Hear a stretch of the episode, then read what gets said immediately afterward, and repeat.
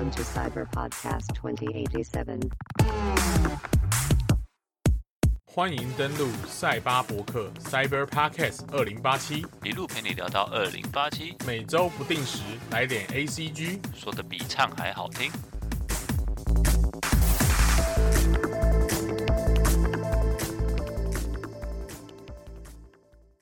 那我的下一款两千年的《笑傲江湖》，是三 D 的吧？我记得。对，就是三 D 全三 D 的那个。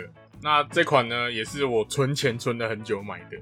我记得那时候好像这一套要六九九吧，超贵的。虽然现在可能想想算很便宜了啦，可是对一个小朋友来说，六九九也不是一个小数目了。六九九哎，我那时候存好久，我记得存很久，然后买这款，结果也没破，因为玩到后面直接卡死，没办法破。是因为 bug 卡死，还是因为没有攻略？bug 也有，然后加上没有攻略。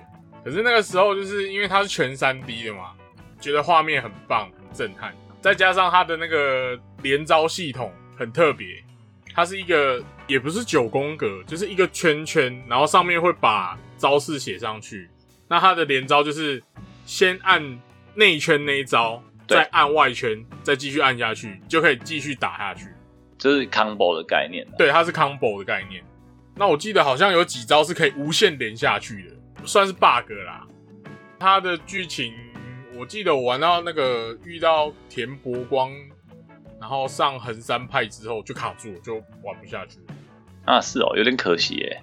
哎、这款我就没有玩过，但是那时候我看过介绍，也是觉得哎、很厉害。很厉害，因为它是全三 D 的。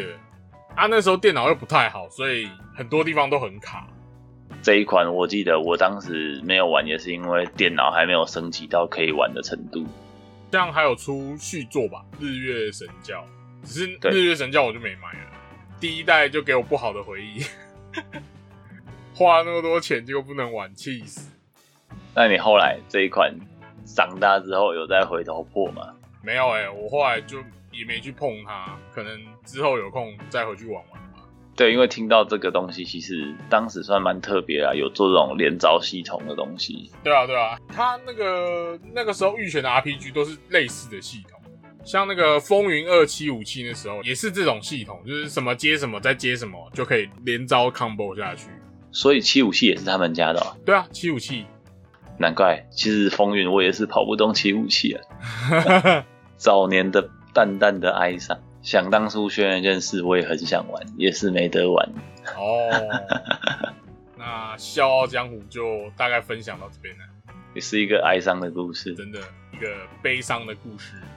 好了，接着我想要分享的是 PS 平台上面很特别的一部 RPG《射雕英雄传》，嗯两千年上市，哦，然后它是 Sony 出的，Sony 自己买版权，请人家全中文配音，所以它算是 Sony 本家的游戏，对不对？是 Sony 本家。哇，对，非常的神奇的组合。然后这一款出的时候，因为我那时候我还没有加机，但是后来我有开始有那个模拟器之后，我才回头去玩过。我觉得算还蛮好玩的，因为它特点是它有那个中文配音，基本上整个剧情过场那些它都有中文配音，然后招式也都会喊出来。譬如说你过境后面降龙十八掌，它就是会喊降龙十八掌这样子。空明拳就是直接空明拳，然后妙手空空之类的。诶，他降龙十八掌没有拆成十八掌，哎、我印象中没有。就是 降龙十八掌，就直接喊出来。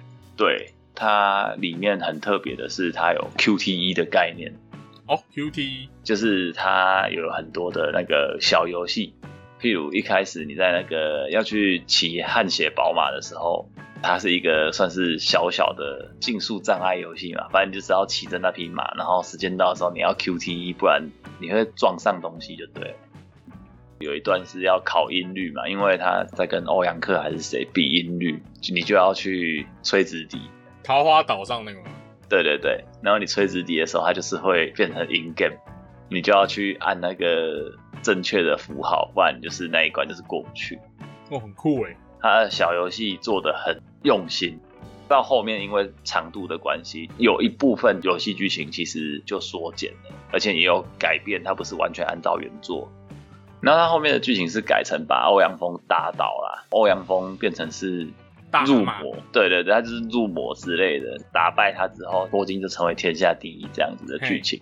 游戏长度还 OK，如果你是金庸粉的话，你想要体验一下 Sony 做的金庸游戏是什么感觉，你可以试试看这一款。不过动作游戏毕竟已经那么演进到现在，你就不太能去回头要求到说当年的游戏的流畅度，它还是会有一些 bug 的存在，但是不影响到游戏的进行。那我这款色调分享到这边，这款我前前几天吧，有看到那个老孙在讲这款游戏，哦，是哦，对啊、看起来还蛮有趣的。它毕竟是 Sony 资源够多，所以它真的是就只差在剧情上面有硬伤啊，不然它游戏性应该还不错。那我要分享下一款《天地劫序章：幽城幻剑录》，这是两千零一年汉唐出品的。汉唐在出这款之前，是不是它也有其他前传还是后传的？这个是后来出的，它前面一部叫《天地劫神魔至尊传》，这是《天地劫神魔至尊传》的前传，它是先出《天地劫》，后来才做这款。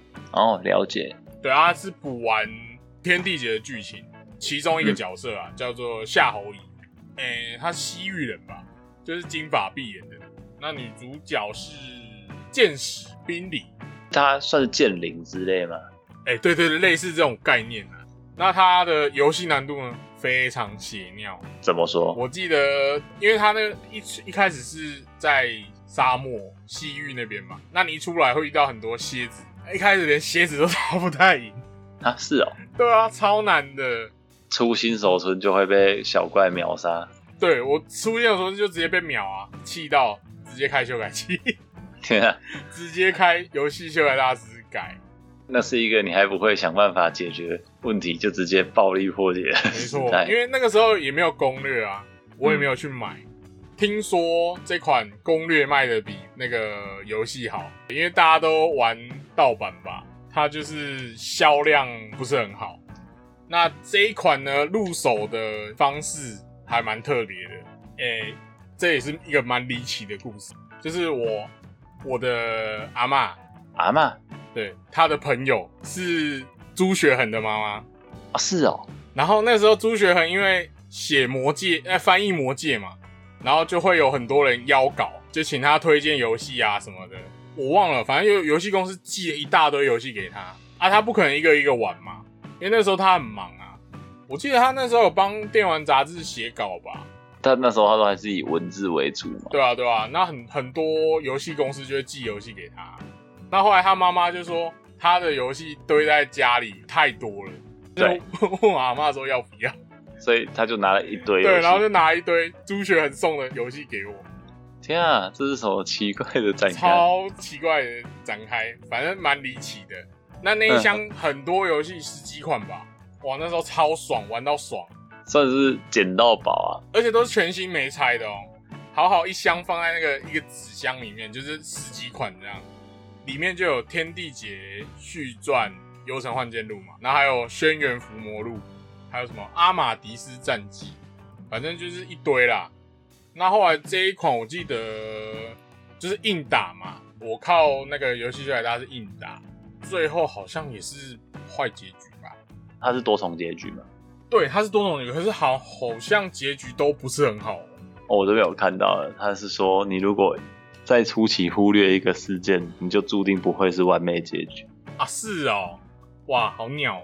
而且解谜好像也是相对比较多的。对，他解谜很多，所以很多人童年的心灵就被创伤了。其实他上一部《天地劫神魔至尊传》难度也是偏高的，评价很不错，可是难度真的很高。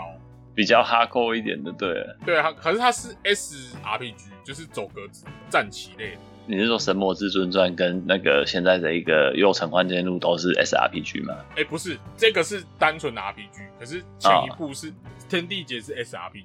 哦，战棋类我就觉得玩起来限制比较多，对啊，因为就是地图就是这样嘛。好处是它的战术层面可能就比较有多那个布阵的考量啊。啊，对，他就是可能说谁可以打全部，谁可以打一排，谁可以打一列这样。这款我记得结局我玩到好像是大家都死光了吧，就剩主角一个人。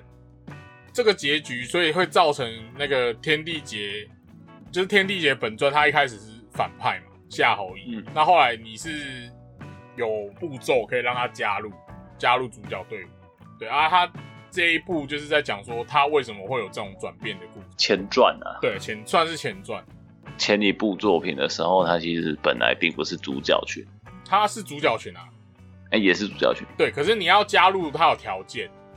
那这一部大概就是这样，比较离奇的故事。朱学恒的游戏。对，朱学恒送的游戏。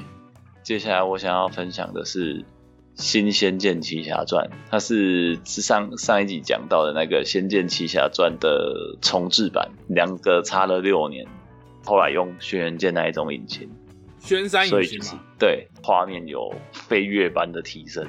我记得跟那个《霹雳奇侠传》是同一个引擎。没错，不管是场景也好啊，它的特效全部都是升级了，这整个精致度翻倍。整体的剧情它还是原本的旧仙剑的剧情，大体上都还是一样，差异是在于说它的那个结局的部分也有多重结局就对了。除了那个原本的固定结局之外，还有隐藏结局。它有林月如的隐藏结局，也有赵灵儿的隐藏结局。但是隐藏结局就是你要身上要带满一大堆道具，缺一不可。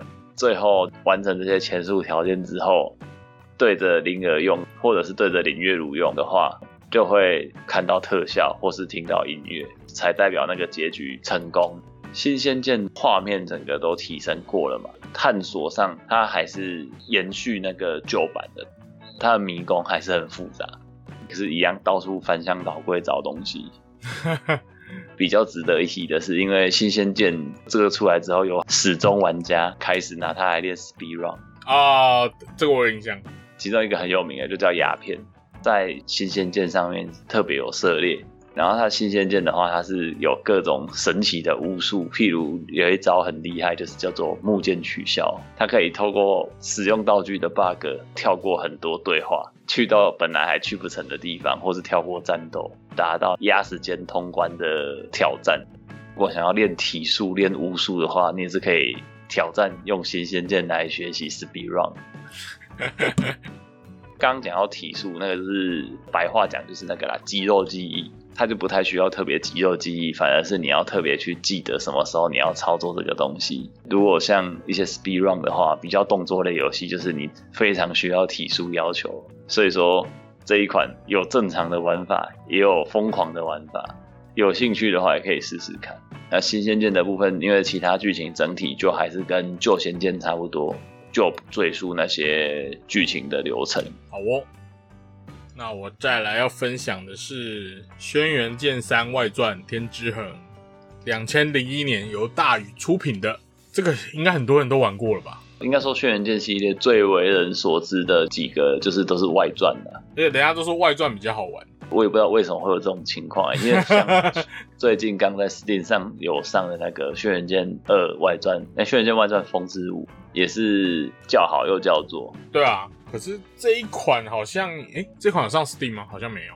哎、还没还没上，哦但是它有上那个手机，有上 iOS，Android 有不确定有没有。Android 也有，有一个可能的原因啊，因为它外传系列其实都是跟实际发生的历史有关系，啊，对，这个是那个嘛，陈靖仇隋唐之间的故事。隋朝那个时候嘛，隋炀对，帝然后轩辕剑三就是唐朝了，所以是它是这之前，它有点也类似像刚刚讲到的天地劫，它是属于那个宣山的前传，嗯，但并没有直接去影响到它的剧情，时间跨度还是跨比较多的。而且它这一代有补那个上古十神器的设定，之前都没有，之前只有轩辕剑而已。那这一代有十个嘛，什么中剑斧虎塔擎鼎印进石，对，十大神器，好像也会拿到吧？剧情中啊，你有注定拿不到的、啊，因为他已经哦，对对对，他已经变成经是人了。变人啦，像什么昆仑镜哦，好像会拿得到。昆仑镜你会拿到的是假的，昆仑啊，一开始师傅拿的嘛，对，就是它是一开始的伏魔洞的时候，那个是本来是拿来关饕餮的，但那是假货。这个还蛮有印象。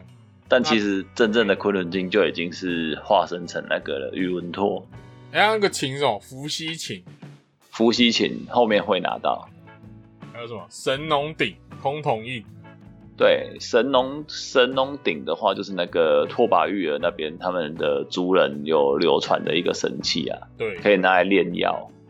还有炼妖虎嘛，这个主角一开始就带在身上。女娲石就是那个、啊、小雪小雪，这款也是有那个嘛，Domo 小组，我记得那时候我有早期，有的人这个时候还流落在外，你要达成条件，他才愿意回去工作室，嗯而且他最强的武器反而不是轩辕剑、欸，不是吗？不是，他好像我记得不是不能拿起来吧？他就是轩辕剑是道具，然后你有三把欧冶子打造的宝剑，那把那三把还是最强的哦，你说那个龙泉公布跟泰阿吗？啊！对对，泰尔。剧情的话，好像应该大家都知道了吧？对，反正它差不多就是一个国仇家恨的啊故事，然后跟那个宇文拓上当，所以差点牺牲掉成千上万的人，已经牺牲掉成千上万的人了。两个结局都蛮悲伤的。虽然我只有玩一个啦，我好像是玩那个小雪那一线的吧？就是也跟好感度有关系。对对对对对，就是小雪结局跟玉儿结局，一个是呃跟小雪一起留下来，然后两个人就是一起在终南山下过日子这样子，然后玉儿就死。另外一个是跟玉儿活下来，然后小雪变回石头这样。啊，对，悲伤的故事。这一代我记得后面有一段剧情的时候，你会去到仙岛，仙岛上有两个仙人是那个二代的古月圣啊，对，古月圣，变仙人了。而且这一款我好像记得我也是存钱买的，连攻略也一起买。买游戏一定要先买攻略啊！我记得那时候花几百块吧，后来好像还有出什么黄金版的。对啊，这一款我觉得它比较聪明啊，它整个剧情都直接限缩在中途，啊，对，它就是限缩在缩在中国这样。所以其实它就比较不会像之前那个有遗珠之憾，就是啊，你前面篇幅很多，后面有点虎头蛇尾这样子。轩山后来也有出加强版啊，可是它只有在 iOS 上面。但他补的好像也就是有一段，就是赛特在中国有被找去当官的剧情这样。因为哦，我不是 iOS 没有玩不到。可是后来在线上就是有在找一下这个相关资料了。对我自己也不是 iOS 的，啊哇，可惜呀、等他上 Steam 吧。对，希望他上 Steam 的时候是放那个加强版。天之痕就大概到这边。好的，那接下来我还有一款是《神鬼预言》，二零零四年，这一款我就没有听过哎。它是狮头工作室做的，啊是微软发行的。对，因为一开始它是上在 Xbox 上面，所以是移植作品。对，它是移植到 PC 的，而且它后来还有出重置版。神鬼预言哦，对啊，它后来有上 Steam 吗？对，他有出《神鬼预言》纪念版，有上 Steam。哦，因为我对英文版反而有印象，叫 Fable。对，Fable。那它二三代我有买，可是不好玩。是啊，对，最好玩的还是一代。那它的故事蛮简单的，是大概是怎么样的就？是主角叫做英雄，他没有正式的名字，他就叫 Hero，那大家也就叫他英雄这样。啊，他在小时候，他在有一天，他们的村庄被来路不明的强盗全部屠杀了，那他的妈妈跟姐姐都被带走了，就是被那群强盗带走了。那他被英雄工会的教官救了，所以他就加入英雄工会，然后也在英雄工会里面学习怎么当英雄。那他毕业之后呢，就开始闯荡整个世界嘛。那他在那他的导师就跟他说，在橡木村有一个强盗营地，营地里面有一个失明的女预言家，那他叫主角去打探一下消息，嗯可能会有他家人的下落。结果主角进去了强盗营地之后，发现这个强盗营地的失明的女预言家是他的姐姐。哦，已经失明了。对，可是因为他失明了，所以他获得预言的能力，所以那是他姐姐。那之后呢，主角继续他的旅程嘛，他被受邀请到乌木竞技场，这是他们世界的一个竞技场。那他赢得了冠军之后呢，有一个另外一个传奇英雄叫做狂刀杰克，那跟他说主角的身世，那他就跟他说主角的母亲以前也是一名女英雄，叫做红袍法师。原来有血统的，对对对，她是她是英雄的血统，她一直被关在一个叫做巴盖特监狱的地方，主角就协同他的姐姐要去监狱里面把他妈妈救出来，所以最后呢，他们就把妈妈救出来了嘛。主角就发现说，其实这狂刀杰克就是反派，哦，最后的大魔王。最后呢，主角会拿到一把万古之剑，也就是最强的剑。反正他就是算是这个游戏里面的圣剑了。那最后呢，狂刀杰克会变成一条龙，一条巨龙。那主角打败他之后呢，他会发现说，其实狂刀杰克只是一个傀儡。那那个面具上面有一股邪恶的力量，狂刀杰克才永生不死。那主角可以选择戴上面具，或是把面具打破，这是这是结局。好，还蛮王道的。对，蛮王道的结局。那它很特殊的地方就是这一款游戏它有善恶值的系统，就是你帮助人嘛，你身上会开始慢慢发圣光。那你就是作恶啊，或是到处作恶嘛，然后到处去私私闯民宅啊，偷人家的东西啊，那你身上就会开始有一股黑暗的气息慢慢冒出来，还蛮有趣的。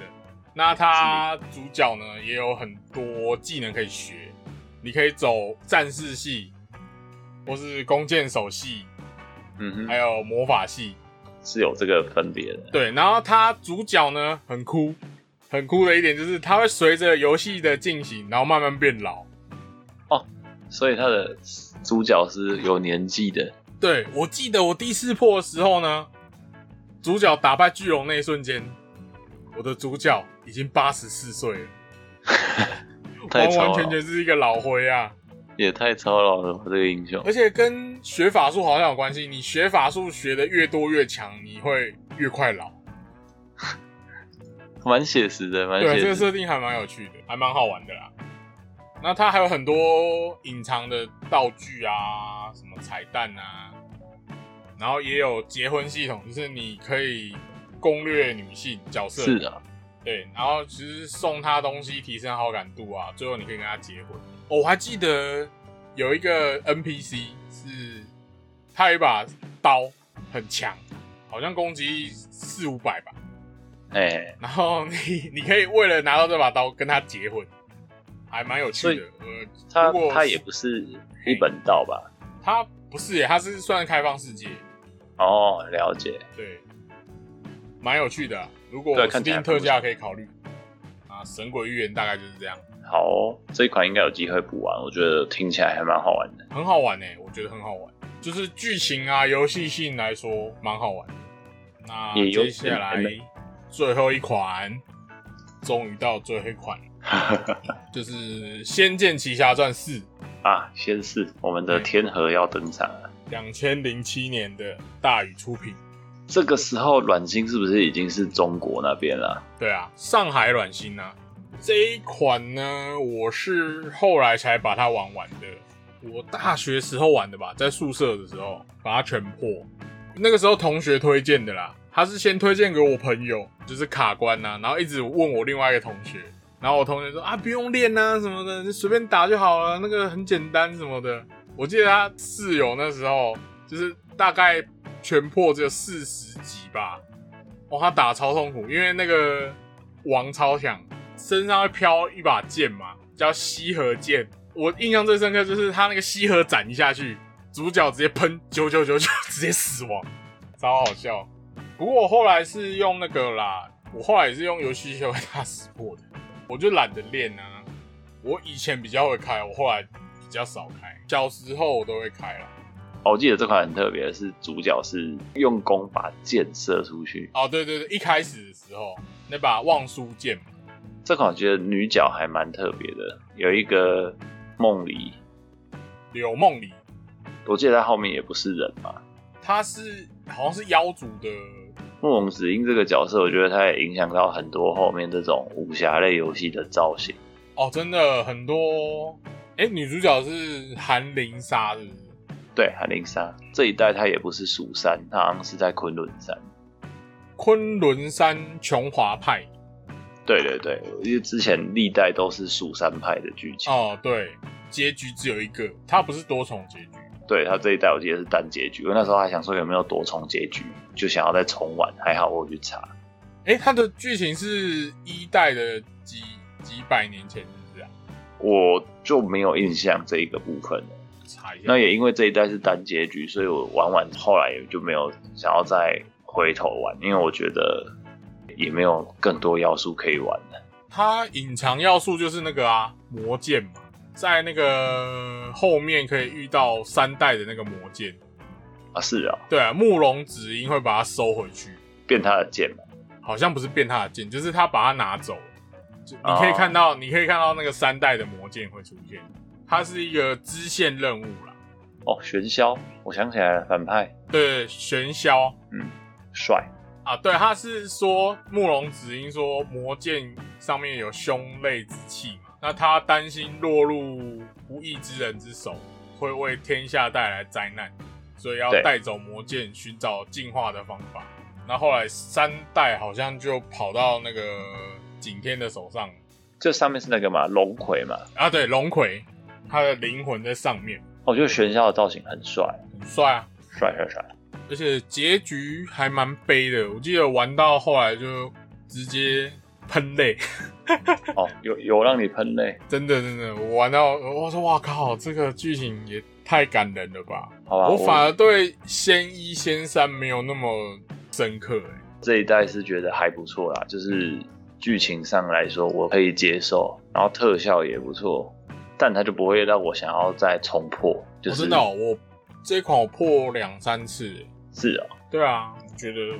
应该说他没有什么喜欢他这个风格的剧情哦，因为他对我来说是没有什么隐藏要素，我就觉得嗯，好行了。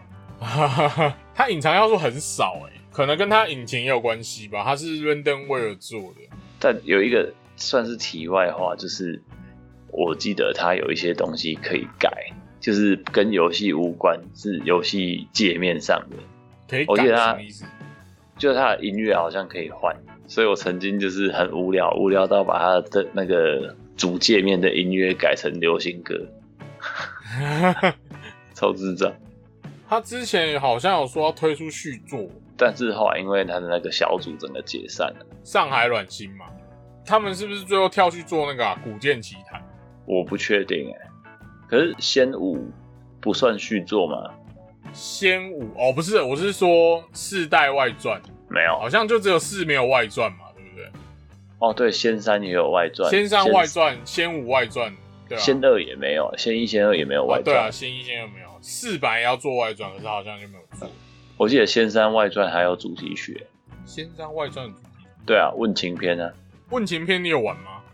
我没有，我我反而只有对那首歌有印象，哎，哦，我好像也没有，对，是一个叫萧仁凤的演唱。我也没有玩过问情篇，超好笑。问情篇的评价，因为迷宫难度很高，又被笑说是问路篇。问路篇，而且人家都说先试之后再无先见。真的，我后面五六好像就没有什么印象中六好像负评，然后五对五没有什么印象。五代吗？五代我也没有什么印象。五代居然有电视剧，天啊！啊！前阵子是不是说要出七代啊？先期有好像有那个消息，而且它是用 Unreal Engine Four 虚幻引擎。先期我比较没有看，但是你说轩轩辕剑还是仙剑？仙剑七。我我轩仙剑是没有再看后面的，但是轩辕剑我有看到最新的，我觉得那个画面还蛮酷的。可是它游戏性好像不是那么好，是吗？因为它好像就是想要参考像。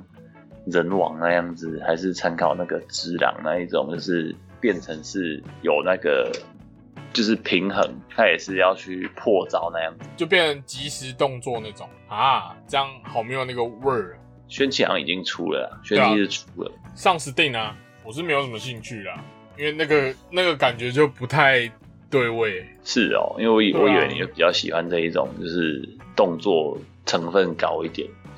听说剧情就还好，剧情很很普通，哦，对，剧情好像说写的没有很好。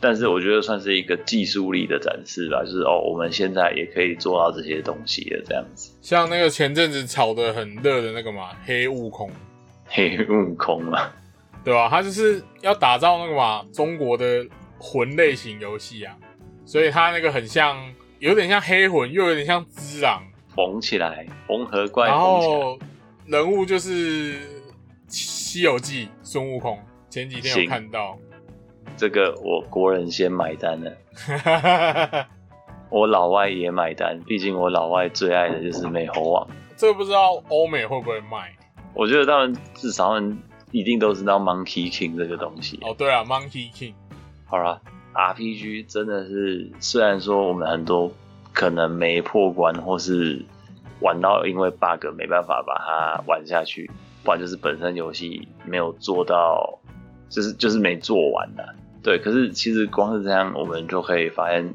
台湾从不管是代理也好，或是自己开发，其实 RPG 是一个走过我们生命中很多时刻的一个类型。不管你是自己努力省吃俭用花钱买，还是意外的从名人的妈妈手中拿到一些你可能本来不知道的游戏，这款我真的是意外拿到的啦，通常都是跟人家借或是自己买。